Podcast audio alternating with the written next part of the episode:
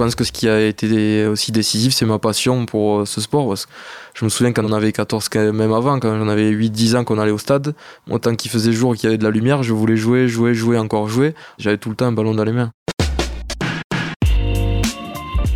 Bonjour à toutes et à tous, je suis Alexandre Mars et vous êtes sur RCJ. Je suis ravi de vous retrouver pour un nouvel épisode de Pause, le podcast où on prend le temps. Le temps de s'arrêter, le temps d'écouter, le temps d'explorer, le temps de rire. Chaque épisode est l'occasion de marquer un temps d'arrêt pour aller à la rencontre de mes invités. Ces femmes et ces hommes sont artistes, chefs d'entreprise, écrivains, entrepreneurs, sportifs ou activistes, et ils ont accepté, le temps d'une pause, de nous livrer les dessous et les secrets de leur parcours. À 25 ans à peine, mon invité a été sacré meilleur joueur de rugby au monde. Il n'en finit plus d'impressionner tant en équipe de France qu'au Stade toulousain. Vainqueur de la Coupe d'Europe de rugby avec son club, vainqueur du top 14, joueur européen de l'année. Malgré ce palmarès sportif phénoménal, ce n'est pas pour autant qu'il a mis les études de côté. Bac en poche, il choisit de poursuivre des études de management à Toulouse où il obtient un master. Décrit comme sérieux, timide et réfléchi par ses camarades et professeurs, il est loin de jouer la star de l'école. Surnommé le magicien rose par la presse et le ministre de l'Intérieur par ses coéquipiers, la pièce maîtresse du 15 de France revient avec nous sur sa vie, déjà si bien remplie, et les ambitions qu'il nourrit. Bonjour Antoine Dupont. Bonjour. Comment tu vas? Ça va, très bien. Certains auditeurs n'auront pas forcément compris la référence de ton surnom, le ministre de l'Intérieur. Tu peux nous expliquer? Ouais, non, il n'y a, a, aucun lien avec, euh, avec le côté politique. C'est juste par rapport à mon placement sur le terrain et, des essais que j'ai marqués où je me suis retrouvé au, soutien intérieur de, mes partenaires. Et donc, c'est parti de là. On va parler euh, euh, de ton enfance avant de parler de tes exploits sportifs. Tu es né en 96, 1996 dans les Hautes-Pyrénées. Tu as grandi dans le village de Castelnau-Magnoac. Quels souvenirs tu gardes de ton enfance? Une enfance euh, évidemment très heureuse, très sportive euh, aussi. voilà, quand on est petit, on se rend pas forcément compte des choses, mais aujourd'hui, quand on voit un peu mieux la, la société dans laquelle on vit, ben, on se rend compte de la chance qu'on a eue euh, de vivre avec des, des, parents aimants, un entourage familial proche, des amis que, que j'ai encore aujourd'hui. Et, voilà, j'ai quand même été, été très chanceux et très heureux. Ta maman, dis-toi que tu étais très, on va pas dire agité, en tout cas, tu tu t'es débordant d'énergie, c'est comme ça que comme ça qu'elle décrit. Ouais, j'étais un peu hyperactif quand j'étais petit et j'étais assez euh, assez têtu aussi, donc euh, ça m'arrivait souvent de, de, de, me faire mal tout seul et il y avait je me trouvais du mal à trouver des gens pour me garder, donc il fallait me trouver des activités pour euh, que je puisse me dépenser et être euh, moins embêtant à la maison. Alors, euh, pour ceux qui ont eu des enfants, on se rend compte ce que peut faire un enfant à 3 ans, 4 ans. Toi, tu commences à prendre le, ballon de rugby très jeune, puisque tu vas sur le terrain, tu essaies de jouer justement, être un grand frère. C'est toujours intéressant quand on est le cadet. on a toujours envie de prouver, faire, de faire pareil, à faire pareil en tout cas. Toi, comment ça se passe? À quel moment tu, tu rentres au Magnoac FC oui, c'est ça. Il y avait l'équipe senior qui était déjà là depuis, euh, depuis très longtemps et il n'y avait plus d'école de rugby par manque de jeunes. Et moi, je devais avoir 3 ans, 3-4 ans à cette époque-là, quand l'école de, de rugby se reformait, où mon frère, du coup, euh, participait. Mais moi, j'avais pas l'âge de prendre la licence. Mais euh, je voulais quand même aller sur le terrain pour faire comme les autres. Donc, j'ai dû patienter d'avoir, je sais pas, 4 ou 5 ans, le temps de, réglementaire d'avoir ma licence. Et après, je ne l'ai plus jamais arrêté. Est-ce que, justement, venant du sud-ouest comme toi, mais pour que les gens comprennent, est-ce qu'il y a quand même une, obligation de, jouer au, rugby dans le sud-ouest par rapport au football? Est-ce que, est que ça, tu, l'as vu? Est-ce que tu aurais pu prendre un autre sport? Est-ce que tu aurais pu. J'ai fait euh, beaucoup d'autres sports quand j'étais petit, mais c'est toujours le rugby qui a, qui a primé. Même si j'aimais jouer au foot dans l'école, dans l'école, euh, dans la cour de récré, j'ai jamais pensé arrêter euh, le rugby pour aller au foot une année parce que j'avais mes partenaires, mes copains qui avaient un an de plus, qui sautaient leur catégorie. Et moi, je me retrouvais tout seul, alors je m'ennuyais. J'avais failli partir au foot un an, mais je pense que j'ai bien fait de pas y partir. Et t'as hésité quand même à partir de ce moment-là pour une autre discipline ou est-ce que Non, j'ai fait beaucoup de tennis, euh, pas mal de ski, euh, de la pétanque, du basket. Euh, j'ai été licencié dans pas mal de, de disciplines, mais j'ai toujours voulu faire rugby professionnel depuis que je sais écrire, je pense. à quel moment les gens ont vu que tu étais au-dessus du lot? Ah, Justement, tu me parles de 4 ans. À 4 ans déjà, tu, ou 5 ans ou 6 ans, tu étais un peu meilleur que les autres. À quel moment tu je pense que j'ai quand même toujours eu des, aptitudes physiques euh, pour, et notamment pour jouer ce sport. Après, il euh, y en a qui diront qu'ils ont toujours euh, cru à moi, qu'ils savaient que j'allais faire tout ça, mais tu sais que je, me, je me rappelle de ceux qui me faisaient confiance et ceux qui me faisaient pas parce que j'ai pas eu non plus un parcours linéaire. Quand j'avais 14-15 ans, j'ai été refusé des recalés des pôles espoirs parce que j'étais trop petit. donc à cette période-là, j'étais plus remplaçant à la sélection régionale. Et l'année d'après, le temps que je me développe physiquement, c'est là où j'ai intégré les équipes de France jeunes. J'ai eu un déclic en un an, un an et demi. Mais j'étais à deux doigts de retourner dans mon club natal et, et de laisser tomber un peu le professionnalisme. Parce qu'il y a quelqu'un qui t'a poussé, qui a cru en toi plus qu'un autre? bah, j'ai envie de dire moi et, ma famille qui m'ont jamais lâché parce que l'année où je suis parti à Hoche pour évoluer au meilleur niveau national de cadet, euh, les trois premiers mois ça se passait pas très bien, je jouais avec la deuxième équipe et c'est à cette période-là où j'étais à deux doigts de retourner dans mon club parce que j'ai dit, euh, quitte à, enfin moi je suis venu là pour jouer au meilleur niveau donc si je joue pas autant que je joue avec les copains que que je m'amuse. Et ça s'est pas ça s'est joué à quelques semaines où finalement j'ai intégré l'équipe une et tout s'est enchaîné derrière. Et, et je pense que si j'avais peut-être pas eu le soutien de ma famille à ce moment-là peut-être que je, la décision se répète plus vite. Donc aujourd'hui, donc tu joues 2000 mêlées. Euh, euh, est-ce que à l'époque tu jouais déjà euh, ce poste-là? Est-ce que c'est ce poste qui a été celui que, auquel tu jouais depuis depuis justement tout petit, ou est-ce que tu as joué à peu près à tous les postes, à part peut-être pilier? Non, j'y suis venu sur le tard. c'est vrai que quand j'étais petit, c'est pas un poste qui me qui m'attirait plus que ça, et même jusqu'à mes 18 ans, je jouais tout le temps au poste de 10 en club. Il y a que sur les sélections où je jouais 2000 mêlées, c'est quand vraiment quand je suis passé professionnel que je me suis fixé au, poste de neuf, donc c'était pas là que je m'étais projeté. Et, et, pourquoi? Parce que parce que t'avais pas les compétences pour le 10, parce que tu parce que il y avait une question physique parce que à ce moment-là, c'était du coup 2011, 2012 où on recherchait beaucoup de, de, physique, euh, c'était la tendance euh, du moment. Et moi je, je rentrais pas trop dans les dans les standards. Et avec des gros jeux au pied où moi je préférais plus relancer à la main que que jouer au pied, donc euh, c'était c'était pas dans l'air du temps. Donc, euh, euh, tu passes par le centre de formation du FC Hoche, donc ce que tu, expliques. Donc, tu passes aussi, euh, après l'intégration du, pôle espoir du, au lycée Jolimont, de Toulouse, où tu passes ton bac S, donc, donc plutôt spécialité MAST, mm. puisque c'est ça le bac S, même s'il a changé depuis. En, parlant d'élèves, quel type d'élève t'étais? Tu très studieux, tu faisais le minimum pour arriver à avoir euh, les bonnes notes pour passer au niveau supérieur. T'aimais ça? T'avais une... Ça me dérangeait pas. Après, je, depuis tout petit, j'ai quand même eu euh, plutôt des, facilités pour euh, apprendre à l'école, donc je me foulais pas. Je faisais le minimum des, devoirs qu'il y avait à faire un peu à l'arrache au, dernier moment, et j'ai fait un peu ça pendant toute ma scolarité. Donc après, j'avais cette chance-là. De, je sais qu'il y en avait qui étaient plus en difficulté, notamment par les entraînements, parce qu'on manquait beaucoup de, cours. On avait des horaires assez lourds euh, à cette époque-là, donc c'est vrai que c'était pas évident de faire les deux. Et, et quand tu parles de, de, de ces périodes-là, tu sais déjà que tu vas vouloir devenir rugbyman professionnel. Tu sais que c'est.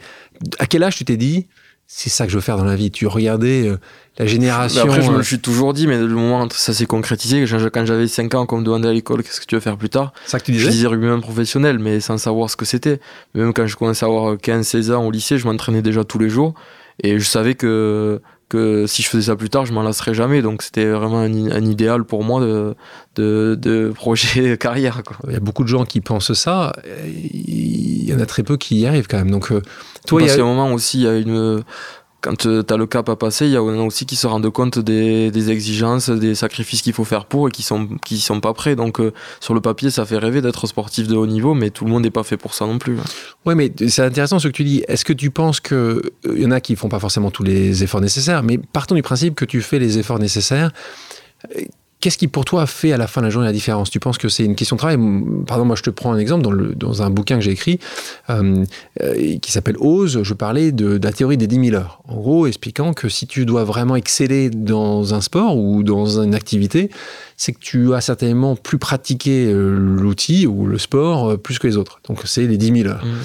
Est-ce que tu penses que toi, tu considères que là où tu es aujourd'hui, c'est parce que tu as plus travaillé que les autres. Tu penses que tu as une génétique qui est évidemment euh, exceptionnelle et qui permet d'aller plus vite, d'être d'être plus habile. je pense que c'est un mix de, tout ça. Il y a quand même un bagage génétique avec des aptitudes que euh, j'ai pu avoir euh, certainement à la naissance. Et après, je pense que ce qui a été aussi décisif, c'est ma passion pour ce sport. Parce que je me souviens qu'on avait 14, même avant, quand j'en avais 8-10 ans qu'on allait au stade, moi, tant qu'il faisait jour et qu'il y avait de la lumière, je voulais jouer, jouer, jouer, encore jouer. J'avais tout le temps un ballon dans les mains. T'as as essayé de calculer depuis 20 ans combien d'heures t'as passé avec un ballon dans les mains C'est impossible, mais beaucoup. Mais après, c'était même pas du travail. Pour moi, c'était inconscient parce que je m'amusais juste. Mais au final, j'étais en train de, de former le joueur que je suis aujourd'hui. Et je pense que je suis pas sûr que ça soit vrai de, quand on dit que quand tu veux quelque chose, tu travailles, tu l'as.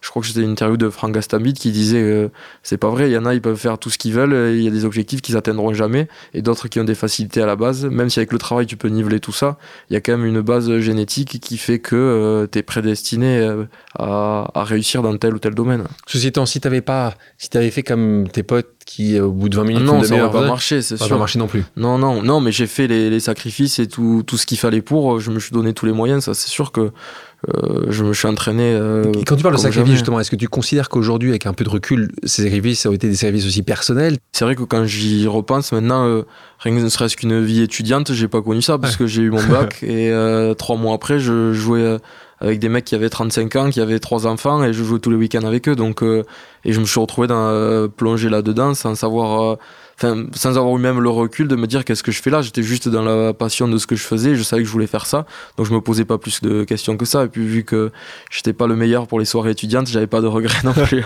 Quand tu dis pas meilleur, c'est-à-dire que t'étais, t'étais pas très bon, t'étais pas, voilà, tu, avais du mal à, aller, euh, aller vers les autres ou euh, tu dansais? Non, je suis pas, je suis pas un grand danseur et je suis pas forcément quelqu'un qui va aller discuter avec des gens qui connaît pas pour le plaisir de découvrir quelqu'un. Je suis plus euh, introverti. Après, j'ai évolué aussi avec le temps, avec la maturité, mais quand j'avais 17-18 ans, j'étais pas forcément à l'aise. Donc, quand tu parles de sacrifice, c'est quel sacrifice dans ce cas-là pour toi? Mais Ça peut être sur. Euh, là, on parle par exemple de l'hygiène de vie, d'aller se coucher tôt, de bien manger, de tu peux pas déconner comme les autres de ton âge. Au final, j'ai dû partir de chez moi euh, à 15 ans, je suis parti à l'internat. Après, je suis parti à Toulouse. Euh, après mon bac, je suis parti à Paris euh, faire le pôle France. Je faisais des retours en avion toutes les semaines. Donc, ma famille, je la voyais peu.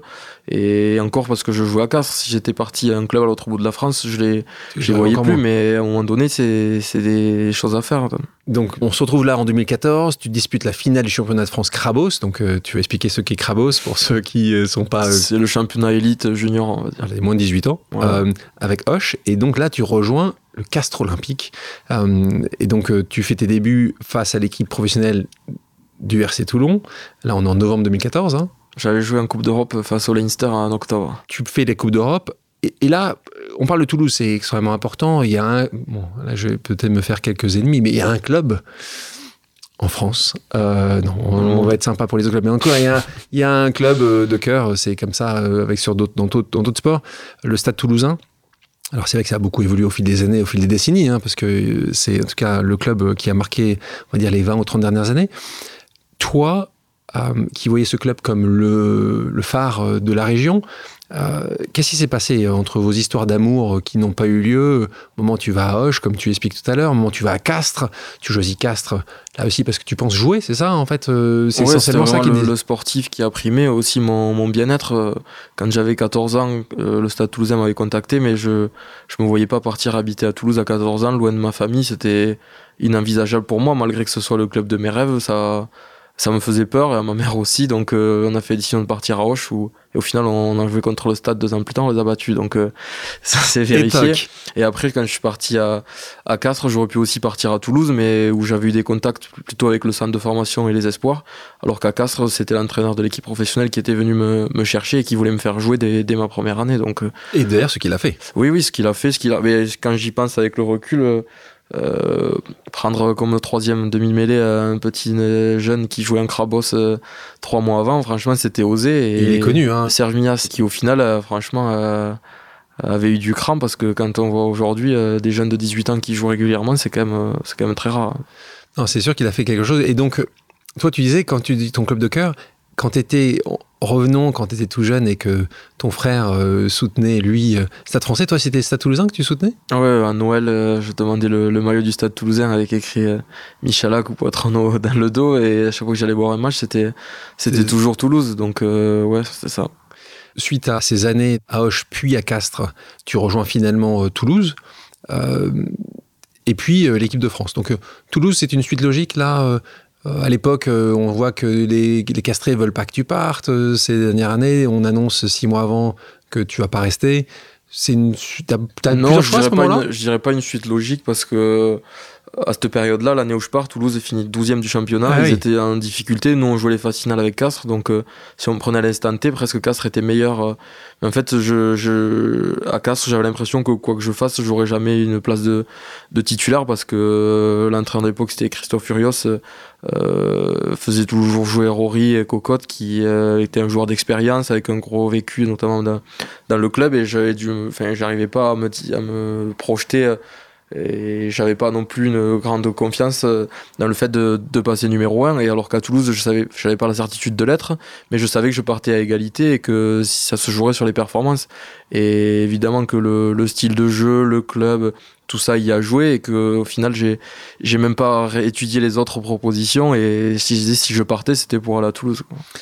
Tu pars à Toulouse, euh, l'acclimatation se passe très bien. euh, tu es appelé à l'équipe, dans l'équipe de France. euh, donc là, raconte-nous euh, ce moment-là, première titularisation. Tu étais où quand tu reçois l'appel? Je m'en rappelle, j'étais, euh, c'était pour le j'étais encore à Castres en 2017, en février-mars, pendant le tournoi destination. Euh, je mangeais avec un ami à moi à 200 mètres de la fac parce que j'avais cours l'après-midi, un mercredi. Je mangeais un snack le, midi et j'ai un pote à moi qui m'appelle, Anthony Gelong, qui, me dit Mais qu'est-ce que tu fais, Christophe? Arrête pas de t'appeler, tu réponds pas, il y a l'équipe de France qui veut t'appeler. Et du coup, après, je rappelle, en fait, il y a eu un blessé dans la semaine. Il me dit ben, T'as l'avion à 16h, à faire tes affaires. Et du coup, je suis parti comme ça. Et deux jours après, je jouais contre l'Italie parce qu'il y avait eu euh, un blessé. Et ça a été ma première sélection. Donc, j'ai pas trop eu le temps de la voir arriver. C'est euh, allé quand même très, très vite. C'est vrai que tu étais encore à Castres. Qu'est-ce qui se passe à ce moment-là? Tu reçois cet appel-là, c'est un rêve d'enfant qui se réalise, t'appelles tout de suite ta maman, euh, Ouais, Clément en ton fait, je frère, comment savais ça pas si j'allais jouer ou pas. Je savais pas pourquoi trop je montais. T'étais appelé quand Oui, même. mais après, je pouvais être euh, en tribune. Je n'étais pas Ouais. sûr de, de participer au match encore. Mais ne serait-ce qu'être appelé dans le groupe, c'était déjà tellement incroyable. Je m'étais jamais, enfin, même pas posé la question de. J'attendais pas d'appel. Donc, euh, je me souviens. T'as après- 20 et t'as 20 t'as 21 ans. J'ai à peine 20 ans, ouais. Ouais, 20 J'avais ans. fait 20 ans, 3 mois avant. Du coup, j'appelle mon frère, je m'en souviens, il était, euh, je pense qu'il devait être dans la cour de la ferme. Je l'entends qu'il crie, euh, il y avait mon oncle à côté, et il dit Tonton, tonton, il y a Toto, il a appelé l'équipe de France, il criait au téléphone. Tellement il était fier. Ouais, c'est des moments qui, qui Unique, resteront hein. toujours, c'est sûr. On avance quelques mois. Premier match très important contre les All Blacks. Un des moments qui.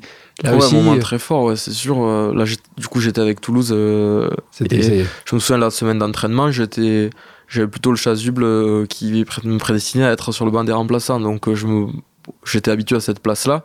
Et euh, en fait, le- la veille de, on m'annonce que je, c'est moi qui vais commencer. Donc j'avais quand même beaucoup de, de pression. Mais après, d'un côté, je me disais, les All Blacks, de toute façon, quand on les joue, on n'est jamais favori. Donc il n'y a rien à perdre. Euh, c'est un peu comme ça a été toujours ma philosophie de pas trop me poser de questions et de me dire. euh, je me souviens quand j'avais fait mon, ma première titularisation avec Castres, je jouais avec un numéro 10, Rémi Thalès, qui avait euh, 12 ans de, 10 ou 12 ans de plus que moi. Donc, très expérimenté, qui me disait avant le match, euh, ne te pose pas de questions, joue comme quand tu jouais en, en à Hoche, ça se passera très bien. Et au final, c'est sûr que c'est plus facile à dire qu'à faire, mais c'est cette mentalité-là qu'il faut avoir. Tu, tu le fais dans ce match-là, euh, une défaite euh, de l'équipe de France, comme il y en a eu un certain nombre pendant quelques années avant l'arrivée de, de Fabien Galtier. Là, on était sous Jacques Brunel. Et là, une, une défaite assez, assez forte, mais tu es élu euh, homme du match. Ben oui, paradoxalement, je crois que ça fait fini à 38-17, quelque Ouais, chose comme ça. Mais euh, moi, je pense que j'ai fait un de mes, peut-être un de mes meilleurs matchs individuellement en équipe de France. Et après, j'étais aussi euh, inconnu, donc ils m- ils m'attendaient pas peut-être euh, Ouais. au tournant. Et après, c'est des circonstances qui font que des fois, à un moment donné, sur un match, tu ressens ce- cet état-là où tout ce que tu fais, ça marche. Et voilà, faut juste en profiter. Ce qui nous intéresse aussi parfois, c'est de savoir un peu ce qui se passe euh, derrière la scène. Est-ce que toi, tu as une routine avant le match? Tu lasses tes chaussures du pied gauche d'abord, après du pied droit. Est-ce que tu dois toucher les cheveux de Greg Alden Qu'est-ce qui se passe? J'en suis pas à ce point-là. Justement, j'essaye d'avoir le moins de, Le tic. de tics possible parce que je me dis que s'il y en a un qui peut qui est pas possible ou qui marche pas le, le jour du match ça peut plus casser la routine. Donc euh, peut-être que ma routine c'est justement de ne pas en avoir. Enfin, du moins j'essaye. Mais après c'est vrai que tous les avant-matchs se, se ressemblent plus ou moins euh, Qu'est-ce que tu aimes vraiment faire? S'il y a un truc que tu. euh, tout le temps avant en arrivant je vais tout le temps sur la pelouse euh, avec euh, Cyril. Bah, on va voir juste s'imprégner du stade des conditions euh, météo euh. après je rentre je me mets la musique euh, je m'échauffe un peu au vestiaire je sors je fais tout le tour du, du jeu au pied pareil pour tester les, les conditions et- mais après il me tarde j'ai- un peu de mal avec tout cet avant-match à chaque fois il me tarde C'est long, vraiment que le coup long, long. commence ouais. Et après le match, est-ce qu'il y a une, est-ce que tu as une routine, un truc que tu aimes faire ou tu quelque chose que tu fais régulièrement, à part répondre à tes 350 euh, WhatsApp, messages qui te sont arrivés pendant le match? Aller voir ma famille ou mes potes qui sont venus me voir jouer, sinon quand on voit un match, on peut imaginer aussi qu'il y a une entente cordiale la plupart du temps dans les équipes.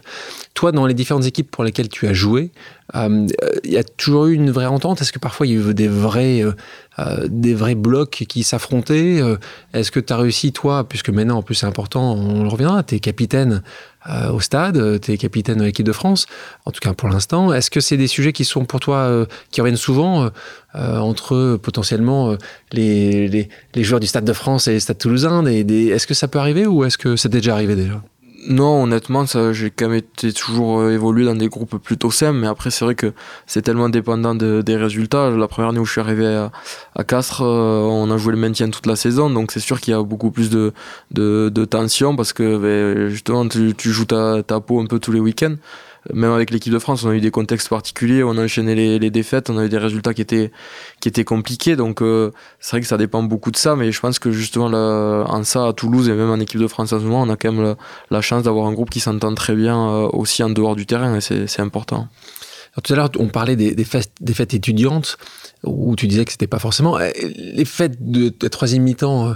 Alors peut-être que c'est plus ce que c'était il y a peut-être 20 ou 30 ans, ça reste quelque chose de mémorable quand vous avez battu les Blacks, par exemple, ou n'importe quelle équipe. Est-ce que c'est vraiment une, une fête incroyable? C'est les fêtes de Bayonne ou c'est plus calme C'est pas tous les week-ends comme ça pouvait l'être euh, à une époque, mais bien sûr que sur des, des grands matchs, sur des titres, euh, on a des souvenirs euh, mémorables de soirée parce que c'est important de fêter ça aussi, que tu travailles tous les jours, toute l'année pour arriver à des résultats comme ça. Donc quand tu as un titre en fin de saison, évidemment qu'il y a des moments incroyables, mais je suis quand même bien meilleur sur les, les deux premières mi-temps que sur la troisième. c'est quoi celle plus dingue que tu as vécu toi? Que tu peux avouer? Ouais, je pense que le premier titre qu'on gagne en 2019, on avait fait, euh, on avait récupéré le petit train de la ville de Toulouse pour les touristes et on avait fait la tournée des bars toute la journée avec le petit train déguisé avec tous avec des maillots de basket. C'était euh, une image assez sympa. Et suivi évidemment par la, par la population, euh, par les par Toulousaines. En, parlant de rugby, il y a quelque chose qui marque aussi fortement les gens qui regardent le rugby et qui regardent aussi le foot, c'est le respect euh, qu'il peut y avoir entre l'arbitre et les joueurs et les joueurs et l'arbitre. Quelque chose qui existe peu ou, pas. Euh, en tout cas assez rarement dans le mm. football. C'est ce qu'on nous inculque depuis euh, tout petit dans les écoles de rugby, c'est respecter l'arbitre et même en, en, jeune, on voit jamais un, joueur qui va contester la décision d'un arbitre. Puis en soi, ça paraît quand même logique puisque à part le, le retourner contre toi, il y a aucun intérêt à faire ça. Et après, au niveau professionnel, euh, c'est euh, c'est exacerbé. Et je pense que le fait qu'ils aient, les, qu'ils aient les micros branchés aussi ça ça y fait beaucoup. Peut-être qu'au foot s'ils avaient les micros d'allumés ça t'as, entendu qu'ils pensent faire ça pour ils en parlent ouais, ils en parlent. Donc moi j'attends de ouais j'ai entendu ça mais je pense que ça serait quand même une bonne chose parce qu'au final tu, si tu sais que tu passes euh, à la télé en disant ce qui et les deux côtés hein, parce que ceux qui disent parfois les joueurs de football c'est que l'arbitre peut aussi parfois avoir des des des, des choses, des choses qui sont pas forcément idéales. Mais c'est vrai qu'il y y a une vraie différence. On va passer à une pause amicale, Antoine. Le principe est simple. J'ai demandé à quelqu'un qui te connaît de te poser une question surprise. On l'écoute. Salut Antoine, c'est Cécile. Alexandre m'a proposé de participer euh, un petit peu à votre discussion en te posant une question. Euh, j'aimerais savoir à quel point la personne que tu es dans la vie, dans la vraie vie, est différente de celle que tu es publiquement euh, aux yeux des, supporters, aux yeux de ceux qui ne te connaissent pas. Question de Cécile Gray, qui est journaliste sportive chez France Télé. Je pense qu'il y a quand même euh, beaucoup de, similitudes, mais euh, je dirais que je suis quand même euh, plus ouvert dans ma vie privée, dans ma vie de tous les jours, que ce que je peux laisser transparaître dans, les médias. J'ai toujours cette image d'introverti, de, de garçon qui parle pas à la limite de, l'autisme, mais j'ai quand même progressé là-dessus et quand je connais, je me livre beaucoup plus facilement, je discute et, je suis plus à l'aise. C'est que j'ai un peu de mal avec euh, les personnes que je connais pas à, discuter, à discuter ou à m'étendre sur ma vie parce que j'aime pas forcément parler de moi, mais ça reste quand même euh, assez proche, je pense. Et donc là, par exemple, maintenant, euh, quand tu es régulièrement à la fin des matchs, au mi-temps, interviewé, et que tu sais qu'il y a 3, 4, 5, 8 millions de Français qui regardent, non, mais j'ai plus de soucis maintenant. puis après, c'est toujours plus facile quand on parle de quelque chose qu'on connaît. Je préfère parler de match que, que parler d'autre chose. C'est toujours, c'est toujours plus facile. Mais évidemment que j'ai fait, que j'ai beaucoup, euh, je j'aime pas le mot progresser, mais que je suis plus à l'aise euh, maintenant avec ça. En parlant de journalisme un, petit peu, euh, aujourd'hui, Est-ce qu'il y a eu des discussions entre euh, Fabien Galtier et à l'époque, euh, c'était il n'y a pas si longtemps que ça, quand euh, France Télévisions, l'équipe ont mis en avant le fait qu'il était parti de la bulle sanitaire, hein, et donc on sentait que Fabien Galtier avait une, voilà, une dent un petit peu, mm. à tel point qu'à un moment il n'avait même pas répondu aux questions qui lui étaient posées. D'ailleurs, c'est peut-être Cécile Gray qui lui posait les questions. Toi, comment tu, comment tu le vis, cette relation avec les journalistes dans, dans, un, dans un pays où l'équipe fait le beau temps, souvent le middle aussi, euh, le midi olympique dans le rugby. Mais est-ce que tu as une relation proche avec ces journalistes? Est-ce que, est que, tu, euh, est-ce que euh, tu passes du temps? Est-ce que c'est Il y en a forcément quelques-uns avec qui on est, on est plus à l'aise. Justement, les journaux le savent parce qu'ils il les, il missionnent toujours à eux pour nous approcher quand ils ont besoin de quelque chose. Mais je reste quand même très méfiant avec ça parce que je sais l'effet pervers que ça peut avoir.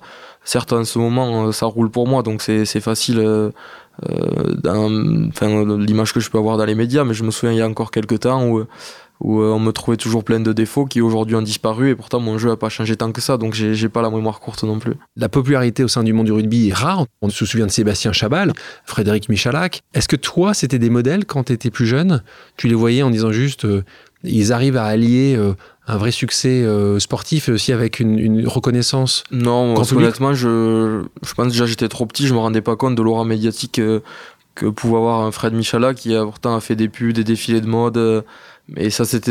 Moi, j'avais 10 ans à l'époque, donc je me rendais pas compte de tout ça. Certes, j'admirais le joueur, je voulais faire comme lui sur le terrain, mais tout ce qui se passait à côté, je. Tu le savais même pas Non, et puis même après, quand j'étais plus grand, que je voyais Chabal faire une pub, je me disais pas, ouais, j'aimerais faire des pubs plus tard c'était pas du tout un truc qui, qui m'attirait quoi.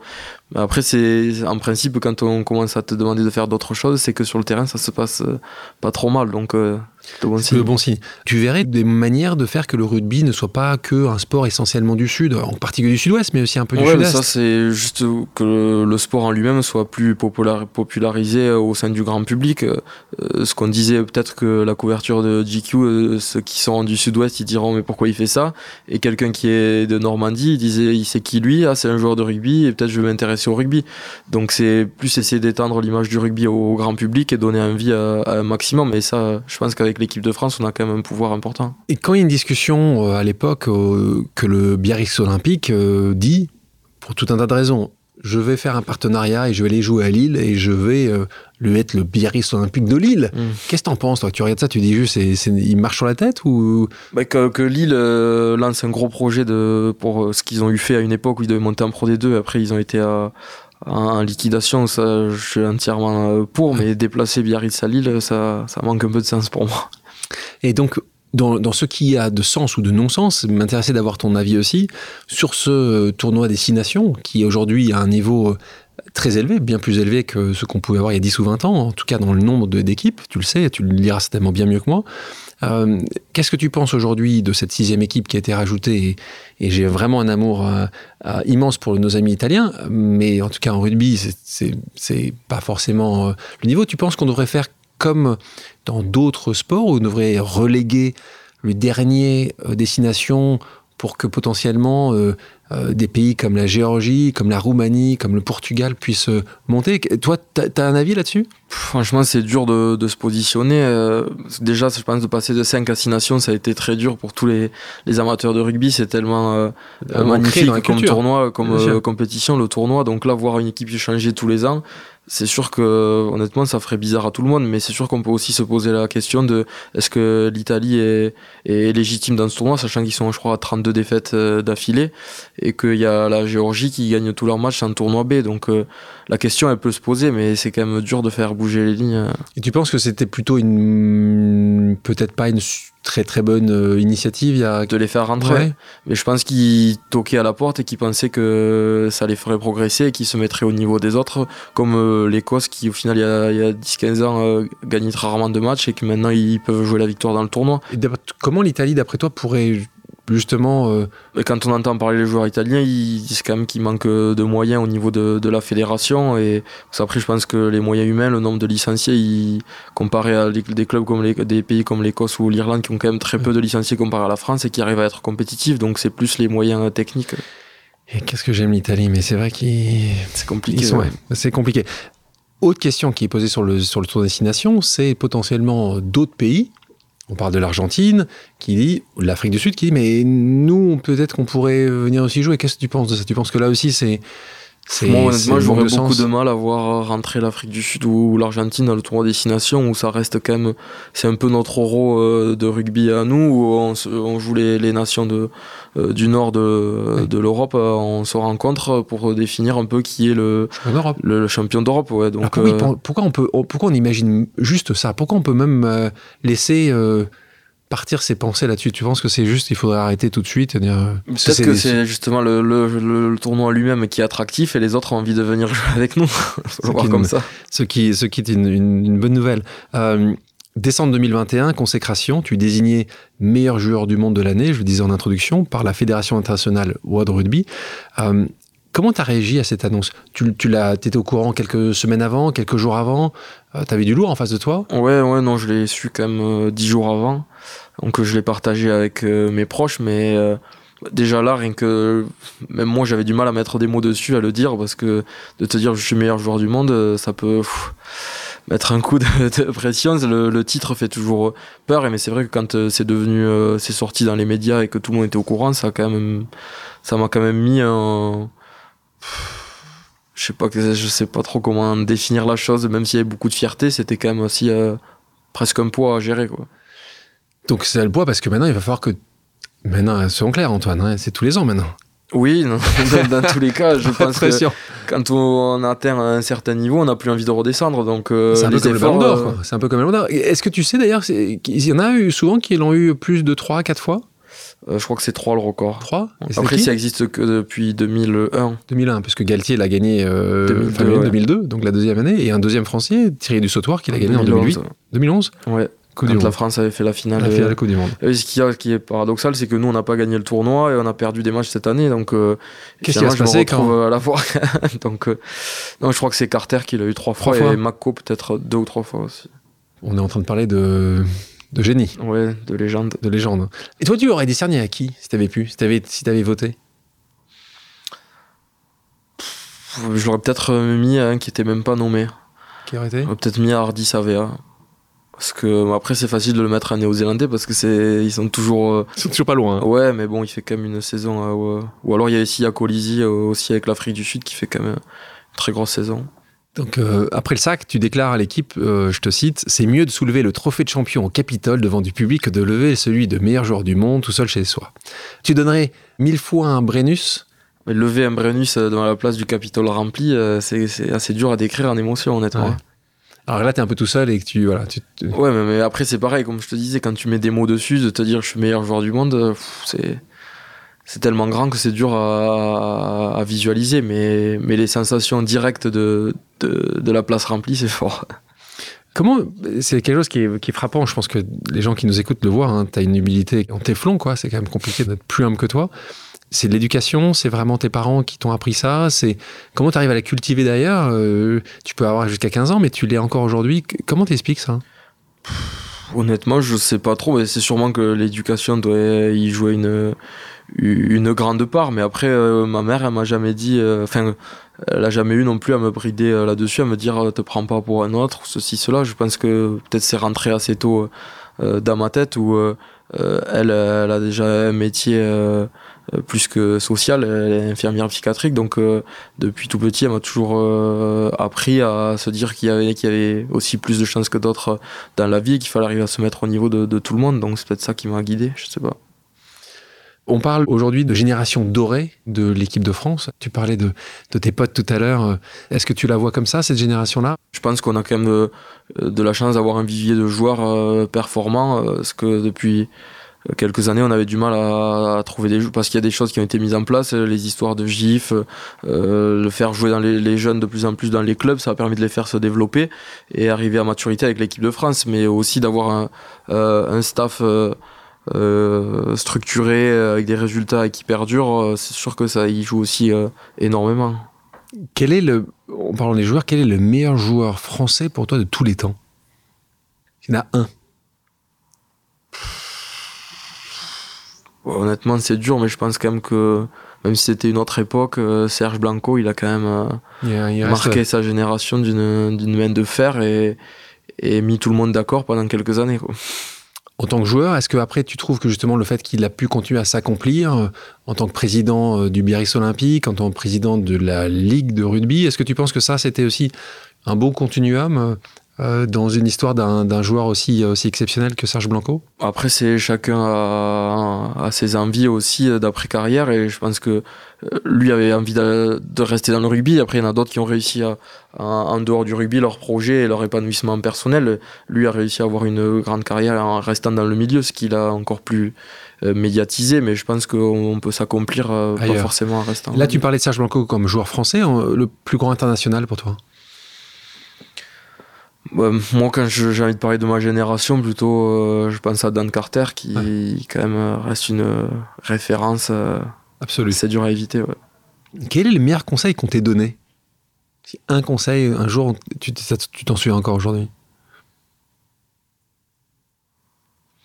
Ben, On parlait de cette phrase joue comme euh, quand tu jouais en Crabos à Hoche. Euh, c'est peut-être parce qu'on en a parlé là, mais c'est vrai que ça fait quand même vraiment euh, sens dans ma tête. Et parce que je suis aussi euh, un joueur, je pense, d'instinct et d'initiative, et que si je perds ça, je, je perdrai d'une part ma passion et mon amour pour ce jeu, mais aussi mon, mon niveau de, de, performance. Le conseil que tu donnerais pour mon, toi, mon filleul Sacha, qui au stade français, 16 ans, troisième ligne, numéro 7, qui espère, ce serait quoi le conseil que tu lui donnerais? Là aussi, lâche-toi, fais-toi plaisir, travaille plus que les autres, ce serait quoi le... Bien sûr qu'il y a une énorme part de travail, donc c'est euh, euh, lâche rien et, travaille surtout euh, pour arriver là où tu veux arriver parce qu'après aussi il y a l'ambition tout le monde n'a pas la même ambition mais c'est surtout qu'il faut jamais perdre de vue le, plaisir parce que c'est ça qui, dicte tout. Tu parlais tout à l'heure de, ce moment où tu es au Capitole avec le Brennus. Pour toi c'est le meilleur souvenir rugby que tu as eu depuis que tu joues ou il y en a un autre? Toutes ces phases finales qu'on fait un Crabos à Hoche, ça faisait je crois 10 ou 20 ans que le club n'était pas arrivé jusque là en, junior. On avait, pareil, on parlait de génération dorée et là on en avait une euh, aussi à mon premier match que je fais en professionnel à Castres où j'avais toute ma famille et mes amis dans, dans les tribunes, ma première sélection, mes titres avec Toulouse. Euh, ah, attends, là, tu... ton, ton, J'ai la chance quand même, ouais, à 25 ans, d'avoir vécu déjà des émotions. D'ailleurs, pour tous ceux qui rêvent d'être d'être euh, professionnels en rugby ou dans d'autres sports, de, de ton équipe de Hoche junior, euh, Krabos, il y en a combien aujourd'hui qui sont, qui sont en pro? Je parle de génération dorée parce que je pense que, enfin, étalé sur trois générations, on il doit y en avoir une dizaine. Dizaine. C'est beaucoup. Hein? Pour Hoche, c'est incroyable. Et dont 3, 4 en équipe de France. Quoi. Qui sont lesquels? Euh, Greg Aldrit, Anthony Gelon et Pierre Bourgarit, euh, qui n'est pas en ce moment, mais qui a été sélectionné. Et ton pire, ton pire souvenir? La blessure de 2018 Ouais, j'hésitais entre euh, la blessure ou, ou, la défaite en finale à Krabos à Hoche parce que Franchement, à ce moment-là, quand t'as connu que ça, que t'as 17 ans, que t'es avec tes potes, t'as l'impression d'être euh, en finale de la Coupe du Monde. Et la défaite, elle avait été tellement dure euh, à avaler, on était passé tellement près que franchement, ça avait marrant, été tu, dur. Me tu prends cette défaite en crabos à Hoche plutôt que celle contre l'Écosse, celle contre l'Angleterre où vous êtes à deux doigts de gagner le tournoi. Mais oui, parce qu'à cette époque, quand, quand tu as 17 ans et que tu sais pas que tu vas connaître tout ça, mais, et, que encore tu, tu, te connais moins bien, tu as moins, plus de mal à gérer tes émotions, ben c'est encore plus, c'est décuplé. Puis je savais que c'était mon dernier match avec mes potes parce qu'après moi j'étais obligé de partir pour continuer ma carrière.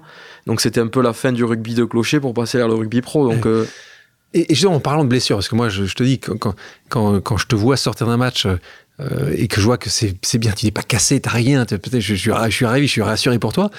Tu, toi, tu, penses un peu à ça, c'est un, sport de, vraiment de, combat, de, dur. Hein. Euh, tu penses un peu à ça ou Parce que combien de blessures tu as vraiment eu euh, euh, T'as eu des, des accros, hein. ça se voit d'ailleurs. Euh, en face de moi, je vois que t'as quelques cicatrices euh, au niveau des arcades. Hein, les arcades, ça pète facilement. tu peux jouer le week-end d'après, c'est pas gênant. bah oui, ma plus grande blessure, c'est les ligaments croisés en 2018. Et après, j'ai enchaîné deux blessures. J'ai eu une, une, fracture de fatigue au lombaire en 2019 à la Coupe du Monde. Et juste après, j'ai eu une, une acromio, l'épaule où j'ai eu deux, deux mois d'arrêt aussi, mais ça reste quand même le genou, le, ma plus grosse blessure. Combien c'est quoi C'est un, un, plaquage Comment tu sur l'épaule euh, En retombant, mais le match en Écosse qu'on perd en, 2020 qui nous coûte le tournoi. Euh, j'ai une plaquage retourné, je tombe sur l'épaule, euh, elle, elle, a sauté. Juste à la sauter, d'accord. Et donc, et, donc, et donc, la crainte, elle, est, elle existe ou elle est, euh, c'est, ça va avec le sport Une fois que tu es dans l'adrénaline du match, euh, tu penses plus, et heureusement, parce que sinon tu pourrais pas être à en pleine possession de, tes moyens, mais dans la semaine, euh, bien sûr que ça te traverse l'esprit. Parlons maintenant des Jeux Olympiques, un sujet très important pour moi en tant que membre du conseil d'administration de Paris 2024. Au moment des Jeux de Rio en 2016, donc tu as Bernard Lapassé qui a réussi. Donc Bernard Lapassé qui a été le président de la Fédération internationale de mm. rugby, c'était le premier Français à avoir cette position-là, une très bonne personne. Un Pyrénéen. Un Pyrénéen, euh, exactement, a réussi à intégrer le rugby à 7 au programme. La question est la suivante pour toi. Mbappé a annoncé qu'il aimerait beaucoup faire Paris 2024. Est-ce que toi, tu te dirais, tiens, je vais rejouer un peu au 7 euh, pour pouvoir faire les Jeux Olympiques ou est-ce que c'est pas du tout un sujet? Si, c'est vraiment quelque chose qui, me motive, ne serait-ce que euh, les JO euh, à, Paris. à Paris encore plus, mais rien que faire les JO, c'est tellement incroyable quand tu es devant la télé que tu vois toutes les épreuves qui s'enchaînent, ce, cette ferveur patriotique, c'est tellement fort. Et en plus de, de, les recevoir à Paris, quand on voit ce qui est prévu, ça. Après, c'est Los Angeles, ça... peut être sympa aussi, Los Angeles. Hein. Je pense que là, tu peux, tu, toi, tu peux faire les, tu peux encore en faire, tu peux en faire quelques Olympiades. Et donc, quand tu dis ça, tu dis, tu, c'est un coin de ta tête, tu te dis, je, je vais je vais m'y remettre. Bah après c'est dur parce que voilà c'est une discipline qui reste quand même euh, différente euh, du 15 où euh, certes c'est le même ballon mais c'est pas les mêmes déplacements, c'est pas les mêmes courses, c'est c'est pas les mêmes stratégies et c'est pas les mêmes efforts physiques non plus donc il y aura de, de un temps d'adaptation c'est sûr mais T'as plutôt en tout cas il y a ouais. Ouais. Moi je suis chaud en tout cas. Ah, c'est chaud et donc et là c'est la même fédération donc c'est des sujets qui parce que je pense que tu vas pas être le seul à dire ça Ouais, et puis je, oui, voilà, ça fait pas, il n'y a pas que moi qui qui doit donner mon accord. Il faut que eux ils soient d'accord, que mon club aussi. Donc euh, c'est sûr que il faudra en parler et avec toutes les personnes à table. Mais en tout cas, moi ma volonté elle, y est, c'est sûr. Bah nous on achète. Hein. Comme je disais dans l'intro, tu as décidé de poursuivre tes études euh, également, en plus de ta carrière sportive. Tu as étudié donc le management et tu as obtenu ton master à la Toulouse School of Management en 2020. Euh, comment tu as réussi toujours à gérer justement ton agenda? Tu avais un, agenda qui était qui était un peu allégé, pas du tout. Euh, tu avais des gens qui avaient. si je dois caricaturer, en gros, je j'étais jamais en cours, je me faisais envoyer les, euh, les, les, TD après coup et je révisais pour les partiels. Donc en gros, c'était quand même ça parce que c'était très compliqué d'être d'être présent et tous les travaux de groupe, euh, j'essayais de me greffer à des groupes où certains je faisais ma partie et d'autres il y avait juste mon nom parce que j'avais pas le temps et il faut le dire parce qu'il y a eu quelques fois où c'est arrivé comme ça et que heureusement que j'avais des gens pour pour m'aider, mais c'était beaucoup de, travail chez moi. Et euh, pourquoi tu t'es décidé à faire un master? Il y avait une réelle volonté? Tu t'es dit, tu penses directement dès 20 ans qu'il y a une après-carrière? C'est justement tes proches qui te disent, Antoine, pense qu'il va se passer un moment Non, mais il n'y a personne qui m'a poussé, honnêtement. Euh, moi, ma mère, si je lui avais dit que j'arrête après la licence, elle m'aurait rien dit. Mais si mes profs de licence. Moi, j'avais pensé peut-être arrêter, reprendre à la fin du rugby, mais je me voyais pas arrêter euh, sans avoir un bagage scolaire un peu euh, minimum euh, correct. Et je savais que j'avais quand même euh, quelques aisances en classe. Donc je me disais c'est dommage de, de t'arrêter là. Et si tu t'arrêtes là tu reprendras pas. Donc dans tous les cas tu auras des, des, notions qui te serviront dans ta vie pour gérer ta carrière pro dans ta vie de tous les jours et dans ta vie d'homme en général. Et tu penses que beaucoup de sportifs de haut niveau devraient, devraient aussi réfléchir comme ça? Tu penses qu'il devrait y avoir des, des parce qu'il n'a pas totalement été adapté pour toi le, ce master? Est-ce que tu penses? Et on en voit de plus en plus euh, des écoles qui essayent de, de Après, j'avais la possibilité de l'étaler, de le faire en 3, en 4 ans, si je voulais, mais j'avais pas envie de passer toute ma carrière à faire des études non plus, donc j'avais envie de, de le faire le plus rapidement possible pour pouvoir me consacrer à, mon sport. Donc c'est sûr que l'idéal, ça reste de pouvoir faire les deux. Mais honnêtement, je comprends ceux qui, qui, qui arrêtent parce qu'ils n'ont pas la, la motivation pour le faire. On va parler un peu de, carrière d'après-carrière. Euh, je te propose maintenant une seconde pause amicale. On écoute quelqu'un que tu connais également très bien. Bonjour Antoine. Voilà, j'avais une petite question à te poser concernant euh, ta vie euh, business un petit peu. En ce moment, tu es quand même le joueur de rugby français qui est le plus, le plus sollicité, je dirais, à tous les niveaux cela c'est dû, bien sûr, cela est dû à tes performances. Hein. C'est grâce à toi hein, et tu te le dois à toi. Et je voulais savoir justement par rapport à, ces sollicitations, je sais que tu es quand même très branché mode, euh, tu as le sens, un sens artistique assez développé et je, je sais que tu es très attiré par une, marque qui s'appelle Zadig Voltaire. Et je voulais savoir où tu en étais euh, par rapport à ta volonté de créer ta ligne, une ligne Zadig et Voltaire, Antoine Dupont, by Antoine Dupont. Et si tu en as parlé à Cécilia, qui est la styliste, voilà, tu peux nous, répondre librement, bien sûr. On ne pas répondre d'ailleurs, c'est ta vie privée. Hein, voilà. Allez, je te salue. Ciao Antoine. Question de l'entraîneur d'équipe de France, Fabien Galtier. Euh, où en es-tu en rapport à ta volonté de créer ta ligne, une ligne Zadig et Voltaire by Antoine Dupont? J'ai rarement vu une question aussi longue déjà, donc euh, merci. Merci Fabien.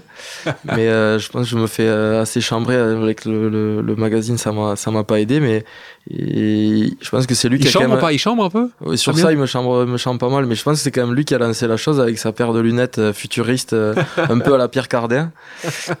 Et ah, ça balance, ça avec, balance. Avec son sa, compagne qui est très, enfin qui est une ancienne mannequin, je, je crois et qui du coup il s'est fait habiller par Zadig et Voltaire parce qu'il a du mal à, choisir lui-même ses vêtements. Donc euh, oh, il, a besoin un peu d'aide. Moi pour le moment je me débrouille et j'arrive à, sortir les pièces. Ok, bon, Fabien, euh, si tu veux venir répondre à, notre micro, tu seras le bienvenu. Euh, J'étais en parlant de Fabien, tu te verrais, toi, euh, entraîneur, un jour? Tu, tu, sens que c'est en toi, ça, ou pas du tout? Honnêtement, j'ai vraiment du mal à me positionner là-dessus, sur le fait de, d'avoir cette volonté ou non de rester dans le, dans le rugby après ma carrière. Je, suis dans l'incapacité de dire aujourd'hui si j'aurais pas un ras-le-bol, euh, si j'aurais envie de m'investir à 200%, parce qu'une vie d'entraîneur, c'est quasiment plus euh, c'est exigeant qu'une vie de, de, de, sportif, donc on verra. Euh, j'avais reçu dans ce podcast quelqu'un que j'aime beaucoup, qui s'appelle Stéphane Nomis, qui est euh, un entrepreneur à succès, qui est aussi maintenant le président de la fédération de judo. judo, je l'ai écouté. tu l'as écouté. Et donc, euh, lui, il me disait un conseil pour les athlètes en réorientation, parler anglais. Ça, c'est une chose faite pour toi maintenant Tu t'as appris, tu dois apprendre avec les, les, arbitres aussi Oui, après, on a le langage du rugby où on connaît quand même pas mal de, de, de mots. Après, j'ai un anglais assez, assez scolaire, mais je me suis mis depuis quelques temps à, à prendre des cours pour être euh, plus à l'aise. Donc, euh, c'est sûr que c'est important, euh, je pense. Une question dont je parle avec, souvent avec Kevin Meyer ou avec Martin Fourcade, ce qui intrigue le public, c'est les sponsors. Mm. En gros, à quel moment, comment, qui paie, qu'est-ce qui se passe, pourquoi? Donc toi, tu es représenté euh, par l'agence Bros. Euh, comment tu choisis euh, les sponsors? Est-ce que est-ce qu'ils est peuvent venir, je dis, les contacts directement Christophe d'Agence Bros en disant je veux travailler avec Antoine Dupont Est-ce qu'il te contacte toi? Comment tu les choisis? Est-ce que est-ce que c'est est-ce qu'il y, a une science derrière tout ça ou? Ça dépend. Mais après maintenant depuis quelques temps avec la Coupe du Monde qui approche et le nombre de sollicitations, c'est c'est Christophe qui centralise toutes les demandes parce que moi il faut que je reste focus et que j'ai pas que je mon hein, énergie pour, contacter Christophe, Agence Bros. Ça peut venir du bouche à oreille, un ami qui, euh, une marque qui m'apprécie, qui cherche à me contacter, mais donc ça, ça, ça dépend honnêtement. Et, et, et à toi, il y a des marques, tu dirais? Il y a toujours des marques euh, qui font rêver, mais que soit tu sais qu'elles font pas de sponsor, ou alors moi je, je suis vraiment pas sûr d'avoir la légitimité de les approcher, donc je préfère rien dire. Ah, tu sais, quand je vois, quand je vois par exemple Kylian Mbappé qui est avec euh, Dior, bah, c'est sûr que quand on le voit avec Dior ou des marques comme ça, bien sûr que ça fait rêver, mais là, là, là, tu je suis pas Kylian Mbappé. D'accord, bah, je le sais. Bah, Kylian, il a été numéro 8 au Ballon d'Or. Hein. Toi, tu as été numéro 1. Donc, euh, bah, tout respect pour, pour pour, pour Kylian Mbappé, qui est un joueur exceptionnel. Mais euh, donc, j'ai compris, peut-être Dior, peut-être. Euh, je parlais de Kevin Meyer, j'ai eu le plaisir de recevoir dans le podcast. On avait notamment parlé de la place du sport dans l'éducation. Il déplorait que le sport ne soit pas tout à fait une discipline valorisante lorsqu'on grandit, puisqu'en gros, si tu as une mauvaise note en mathématiques, on va pas être content. Forcément, quand tu reviens là chez toi, en revanche, des mauvaises notes en sport, mmh. c'est pas vraiment un, sujet. Euh, euh, Kevin est quelqu'un de très engagé. Euh, pour toi, qu'est-ce qui pourrait passer ce message auprès de la jeunesse que, ou pas que la jeunesse, que le sport, tu vois, est important, est essentiel Est-ce que toi, c'est des sujets bah oui, parce que après moi j'ai toujours euh, pratiqué du sport en dehors, mais pour les gens qui sont qui ont pas forcément cet accès-là ou le réflexe d'aller s'inscrire et prendre une licence, c'est vrai que nous sur le sport scolaire en France, je pense qu'on est on est quand même vachement en retard, ne serait-ce que par exemple aux Anglais qui sont qui sont pas très loin où le sport est beaucoup plus valorisé, où les cours terminent tôt pour pouvoir avoir une pratique sportive. Après nous on a tout le monde associatif qui est euh, un fonctionnement complètement différent d'eux, donc c'est dur de faire bouger toutes les lignes, mais ne serait-ce que valoriser peut-être un peu plus le, sport à l'école et le permettre plus de pratiques et plus de diversité dans les pratiques, ça serait déjà une bonne chose. Grand sujet Coupe du Monde 2023. En France, on parlait de Paris 2024 où tu gagneras les Jeux Olympiques euh, à la tête de, l'équipe de, l'équipe de rugby à 7. Mais avant ça, euh, rugby à 15 2023. Donc, euh, on affronte directement les All Blacks. Hein. on commence par un petit match. Léger. Hein, léger. Bon, ça, c'est quoi? Tu y penses tous les jours ou pas vraiment? C'est chaque non, jour il vaut mieux pas parce que euh, sinon ça endormirait mal la nuit. Je, pense qu'il y en a qui y pensent pour toi, je pense. Ouais, non, mais c'est sûr qu'on a dans un coin de la tête. Ça... Et je pense que ce qui accentue l'envie, l'engouement, c'est quand même le fait qu'on ait euh, ce potentiel, cette flamme dans cette équipe de France qui donne envie à, tout le monde et en premier lieu aux joueurs d'y participer et de pouvoir recevoir cet événement que la France n'a jamais gagné, où elle aurait peut-être une chance de le faire là rien que réunir ces conditions-là, c'est déjà incroyable. Tu considères que Fabien Galtier est un élément absolument essentiel de ce changement de 10 années de défaite euh, une les années après les autres? Oui, Fabien et son équipe hein, parce que c'est pas que Fabien hein, c'est sûr que le, staff est incroyable. leurs compétences leur manière de fonctionner euh, c'est sûr qu'ils y sont pour énormément dans dans, dans, les résultats actuels de l'équipe de France. Et on peut le voir notamment quand il y a des turnovers où on annonce que c'est pas l'équipe type que c'est l'équipe 2 ou 3 de l'équipe de France et qui est capable de battre euh, de jouer battre de perdre contre l'Angleterre la dernière action euh, qui est finaliste de la Coupe du Monde. Et ça euh, certes s'il y a le vivier de joueurs mais il y a un staff qui est hyper performant derrière et c'est un tout on parle de région natale. Euh, tu es évidemment extrêmement attaché à ta région natale. Euh, ton grand frère, on en parlait, on en a parlé Clément, ta maman, Marie-Pierre, vous avez décidé de faire renaître le domaine familial de Barthas Métairie Dupont. Euh, est-ce que tu peux nous en dire un petit mot Pourquoi ce projet-là Qu'est-ce qui, euh, qu'est-ce qui a été important pour toi Pourquoi tu as décidé de prendre autant de temps et aussi de moyens? Dans les perspectives euh, d'avenir, il y avait aussi hôtelier, restaurateur. Je, comme euh, je disais ça à mes grands-parents, c'était les plus heureux qu'ils étaient depuis. Je crois que la première auberge au village à notre nom, c'était 1750. Donc c'est la famille, quoi. On s'inscrit dans, dans, la lignée et l'hôtel-restaurant a fermé en 2011-2012. Donc évidemment, ça a été une grande peine pour, pour mon frère et moi, pour toute la famille et pour tout le, village. Et mon grand-père, dans les années 80, avait racheté une ancienne métairie qu'il avait fait agrandir euh, pour faire un hôtel-restaurant pas mal de réceptions dans l'ancienne grange qui était retapée.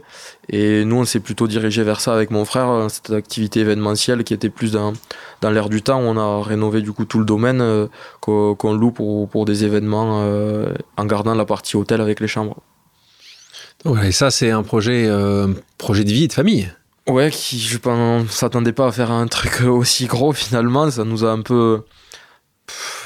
Pas dépassé, mais, mais pas loin. Mais de toute façon, on avait cette volonté euh, ferme d'y faire quelque chose. Quand ça a fermé, euh, autant l'hôtel, on savait que ça allait être compliqué, autant la, métairie, le domaine, on, savait qu'on voulait y faire quelque chose, de quoi on savait pas, puisqu'à l'époque on était quand même très jeunes euh, tous les deux. On s'est dirigé vers d'autres projets scolaires, puisque mon frère a repris l'exploitation familiale de, de Port-Noir de Bigorre, donc ça, reste une activité secondaire qu'il fallait mener à, bout, parce que d'une part il y avait un attachement familial extrêmement fort et sentimental, mais parce qu'aussi on croyait au potentiel du projet.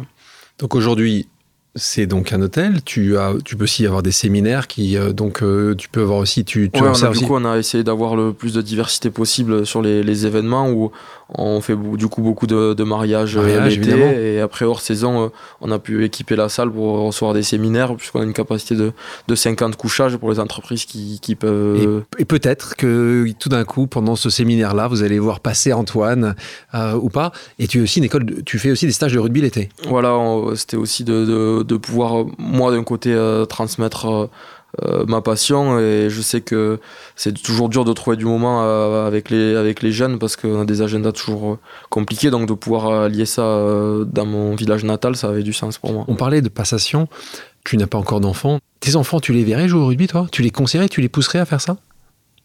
Pousserais non. Après, bien sûr que je serais heureux de, de, voir mon, mon, fils jouer au rugby, mais après, d'un autre côté, je me dis d'avoir cette euh, pression-là d'avoir euh, un père qui a, réussi, c'est toujours compliqué. Donc honnêtement, je l'en voudrais pas s'il ne voulait pas. Comment, comment justement ton, ton compère de la charnière Romain Tamac le vit ça avec son papa qui était un, un, un, grand joueur de Émile, un grand joueur. Est-ce que ça, tu, tu, c'est une pression supplémentaire Pour euh, l'avoir entendu répondre à cette question mille fois, je pense que ça a peut-être été plus euh, pénible dans, dans, son adolescence, sa, sa, jeune vie rugbystique.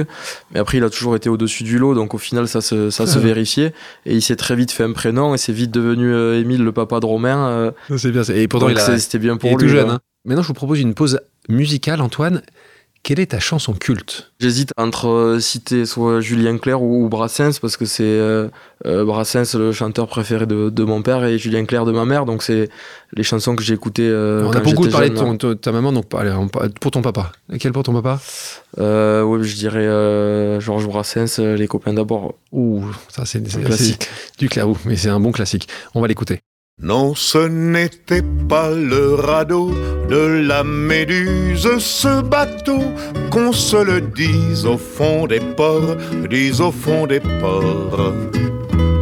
Il naviguait en père peinard sur la grand-mare des canards et s'appelait les copains d'abord, les copains d'abord.